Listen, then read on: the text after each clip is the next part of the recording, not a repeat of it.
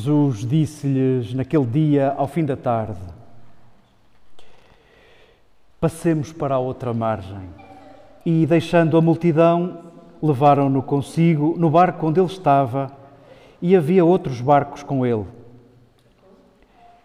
E surgiu um grande turbilhão de vento, e as ondas arremetiam contra o barco, de forma que estava quase cheio de água.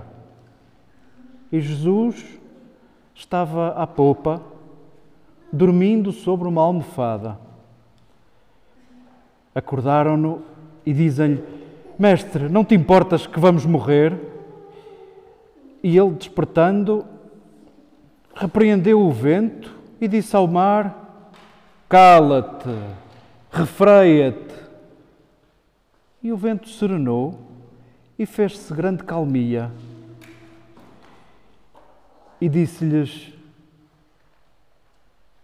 Porque tendes medo, ainda não tendes fé, e temeram um grande temor, e diziam uns aos outros: Quem é este, a quem o vento e o mar obedecem?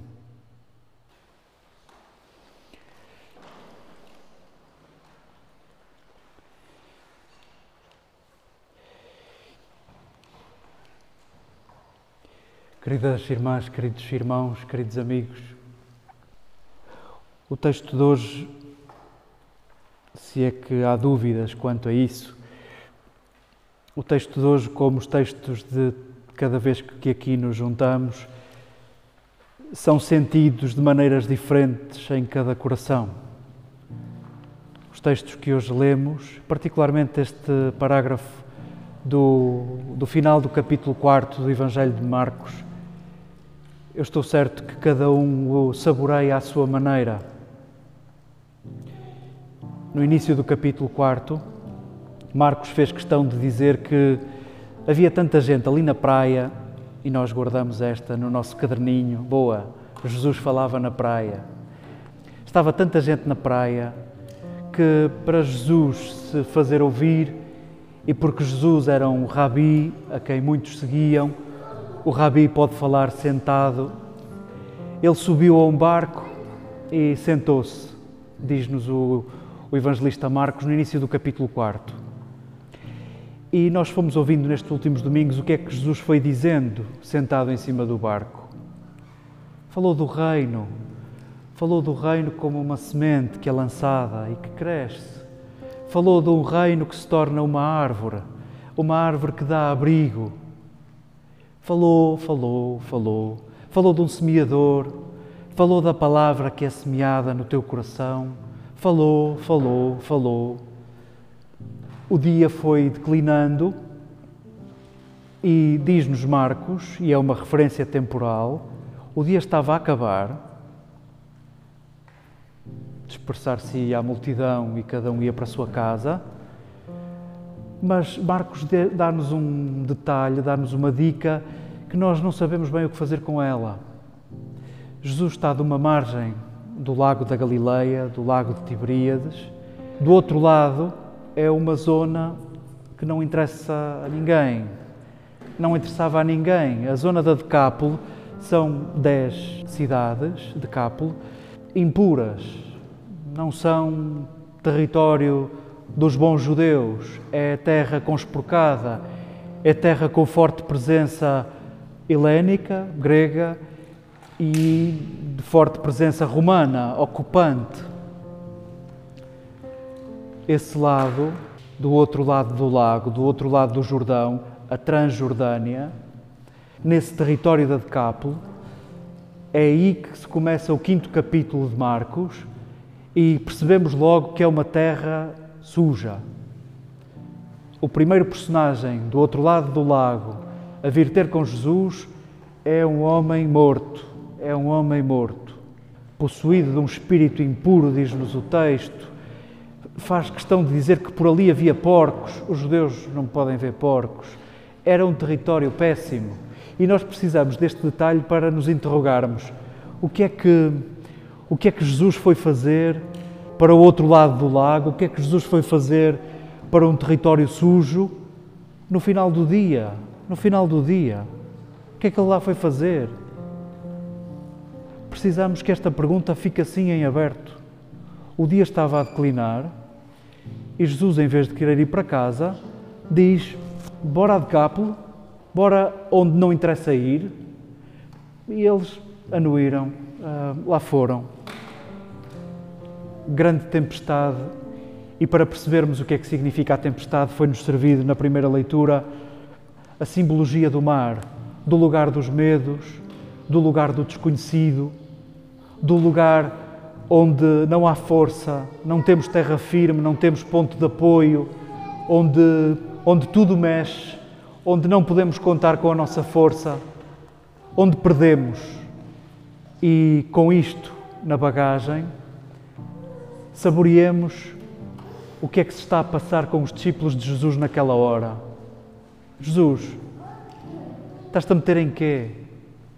O dia está a acabar, não chega a irmos para um destino que não interessa, como pode não correr bem.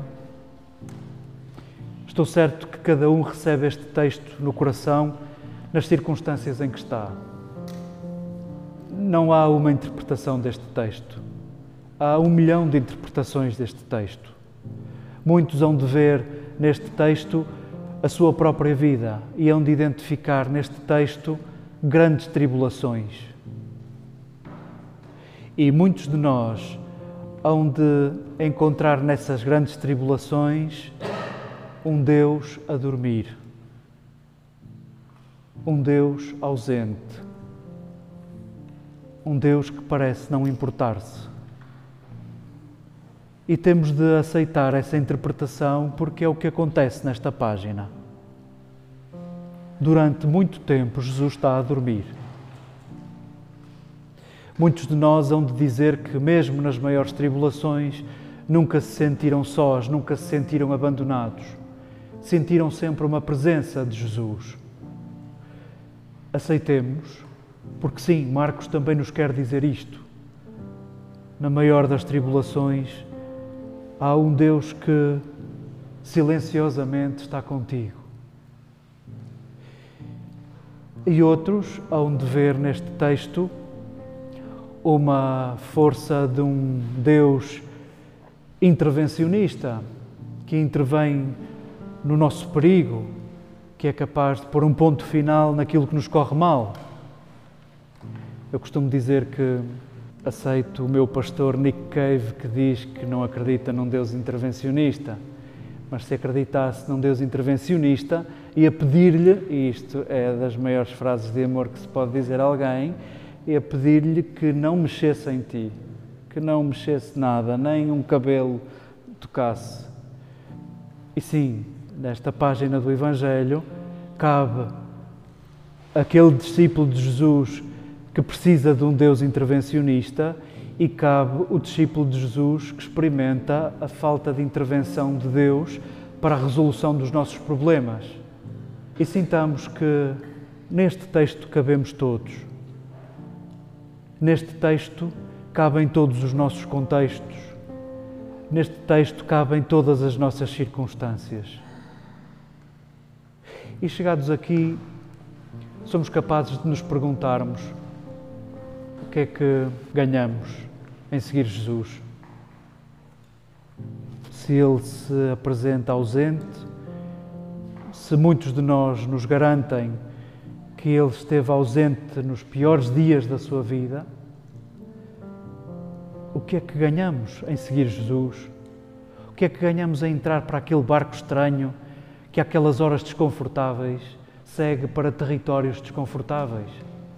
O que é que ganhamos nós? Vários mestres ao longo da história do cristianismo nos foram dizendo que a maturidade cristã tem de chegar, tem de passar por este ponto. Em algum dia da nossa vida, nós temos de dizer a nós próprios: Eu sigo Jesus e não ganho nada com isso. Eu sigo Jesus e não quero ganhar nada com isso. Num dia da nossa vida, devemos tropeçar nesta verdade. Porque de outra maneira seguimos Jesus por uma razão? Seguimos Jesus por uma recompensa? Não será que o seguimos porque sim? como Ele nos ama, porque sim. Afinal, o que é que nos oferece o cristianismo? Afinal, o que é que nos oferece Jesus? Com esta página do Evangelho, o cristianismo oferece-nos perguntas. O cristianismo oferece-nos perguntas. Perguntas que nos servem de muito, que nos servem para olharmos a vida e questionarmos a nossa vida com cada vez mais densidade. Meu Deus, não te importas comigo? Não te importas que morramos todos? É uma pergunta que nos é oferecida neste texto, neste parágrafo do Evangelho. E vamos. Marcos quer dizer-nos que há um Deus que se importa com isso. Há um Deus que não quer que tu morras. E se experimentamos a certeza da morte biológica, também experimentamos a certeza da eternidade biográfica da vida que não acaba, da vida que se amplia, da vida que fica na vida dos outros. E sim, querido leitor, gostava que soubesses que há um Deus que se importa contigo. E termina este capítulo 4 com a frase: Mas quem é este? Mas quem é este? Quem é este? Quem é este Jesus? E esta pergunta é muito fecunda deixemos que Ele ande conosco. Marcos é tão irónico. No capítulo seguinte, quando Jesus chega ao outro lado e vem o pior personagem que podia vir ter com ele, esse personagem, Marcos coloca na boca dele: O que é que tu tens a ver conosco, Jesus de Nazaré? Tu, o Filho de Deus, vieste fazer o quê? Vieste para nos perder. Nós, oi, então, os mais íntimos de Jesus não sabem quem Ele é e este sujo chama-lhe Filho de Deus. Sim, sim, querido leitor, é isso, é isso. O cristianismo oferece-te perguntas e oferece-te perguntas sobre a realidade e sobre a vida. E sim, também te oferece essa. Como é que quem reconhece Deus é quem eu julgo que está mais distante? O cristianismo oferece-nos perguntas e nós vimos aqui semana após semana agradecer essas perguntas, agradecer um Deus que nos deixa a vida em aberto.